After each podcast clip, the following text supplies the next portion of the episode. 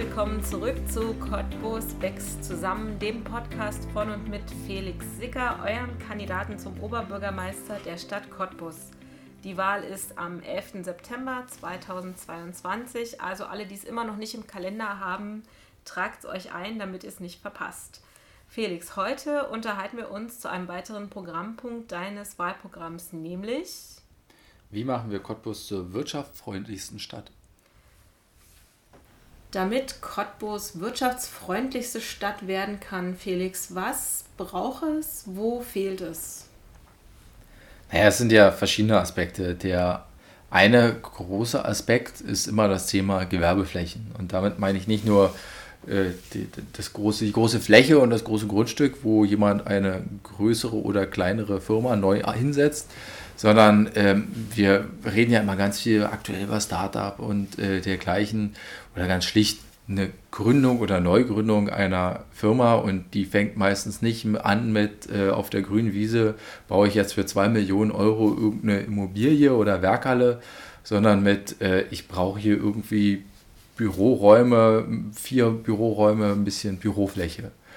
Und das, was ich in Gesprächen mit verschiedenen Unternehmern aus verschiedenen Branchen in den vergangenen Monaten und auch Jahren äh, gehört habe, ist, dass wir gerade in dem Bereich Büroräume einen, großes, einen größeren Bedarf haben. Also dass da Angebot und Nachfrage nicht zu dem passt, was sich genau diese Unternehmer vorstellen. Denn zum einen, also die eine Variante ist, es ist äh, unangetastetes, quasi jungfräulich 80er Jahre Gebäude äh, für dann auch wahnsinnig günstige Preise, aber äh, wenn man dann schon quasi anfangen muss äh, äh, zu überlegen, ob man das Licht noch anmachen kann oder ob da eine Leitung durchbrennt, ich glaube, das äh, ist nicht das, was man erwartet.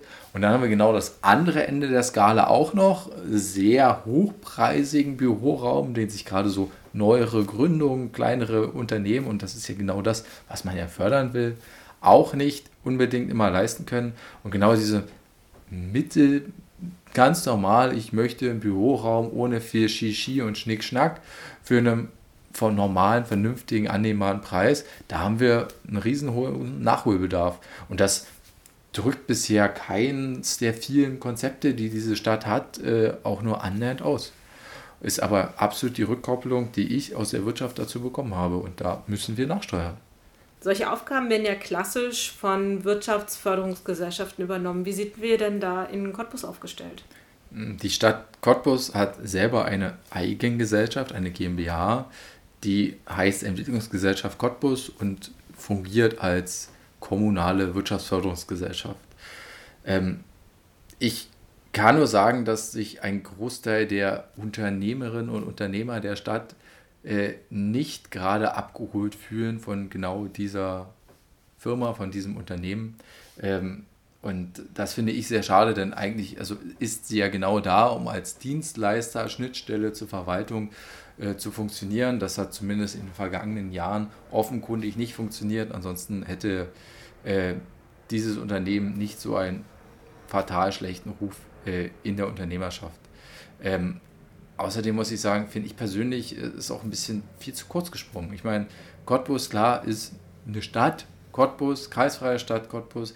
Der Wirtschaftsraum Cottbus ist aber sehr viel größer als die Stadt Cottbus. Und dem wird man mit solchen starren Systemen nicht gerecht.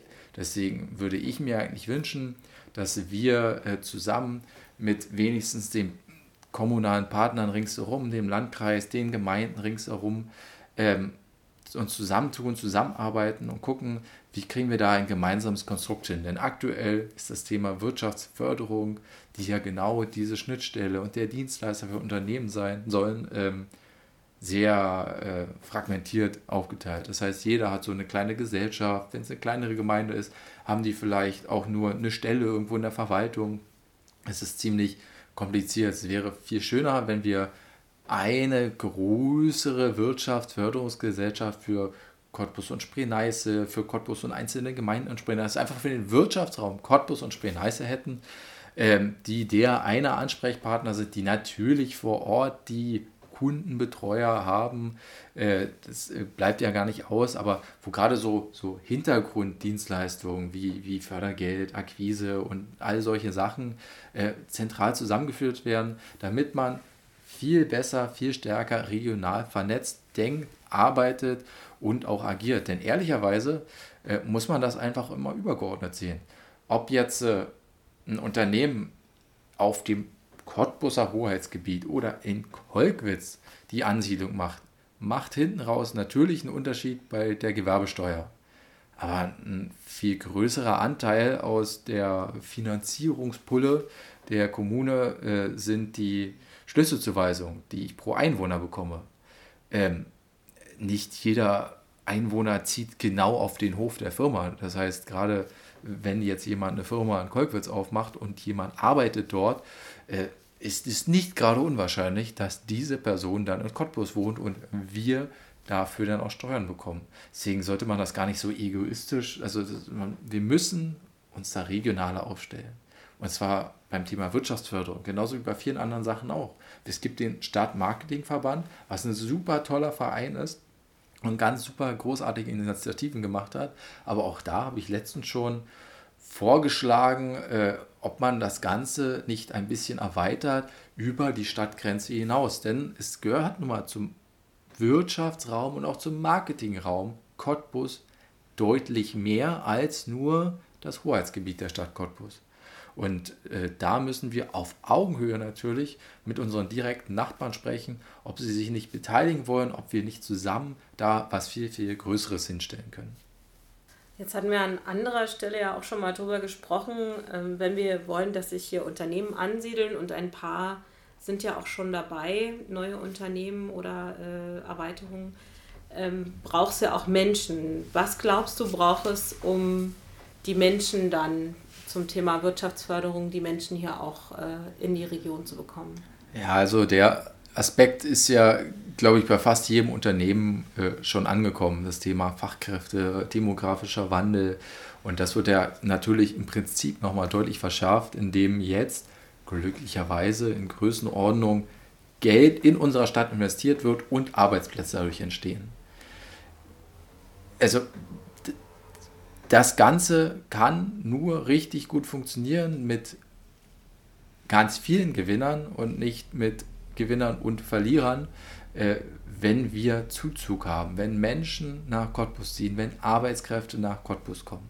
Denn ansonsten äh, ist es nicht unwahrscheinlich, dass gerade der Mittelstand, die mittelständischen kleineren Unternehmen der Stadt durchaus durch Arbeitskräfteabgang zum Beispiel zum Bahnwerk leiden werden.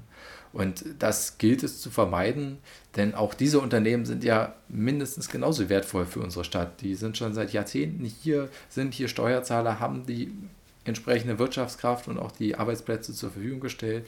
Und das ist wichtig für unseren regionalen Wirtschaftskreislauf. Ähm, das heißt, das Allerwichtigste, was man im Bereich der Unterstützung und der Wirtschaftsförderung aktuell machen kann, ist, die Stadt attraktiv aufzustellen, im Marketing so aufzustellen, dass in der gesamten Bundesrepublik ankommt, zieht nach Cottbus, hier könnt ihr euch verwirklichen, hier sind ganz tolle Jobs, hier sind großartige Lebensbedingungen und zieht hierher, kommt hierher, arbeitet hier, ähm, denn wenn wir diese Bewegung nicht hinbekommen, ähm, haben wir ein großes Problem, die genau ähm, bei diesen Unternehmerinnen und Unternehmern, bei den Unternehmen der Stadt dann landen werden nämlich ganz viele nicht besetzte Arbeitsplätze und Unternehmen, die in sich zusammenschrumpfen, weil sie vielleicht Aufträge reinbekommen, aber niemanden mehr haben, der diese Aufträge abarbeitet. Ist egal, ob es das eine oder das andere Gewerk ist.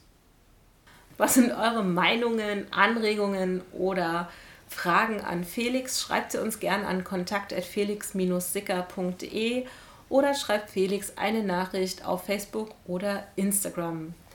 Wir sind schon fast am Ende unserer Reihe angekommen. Felix, es gibt noch eine Folge, die wir vorhaben aufzunehmen und da soll es worum gehen?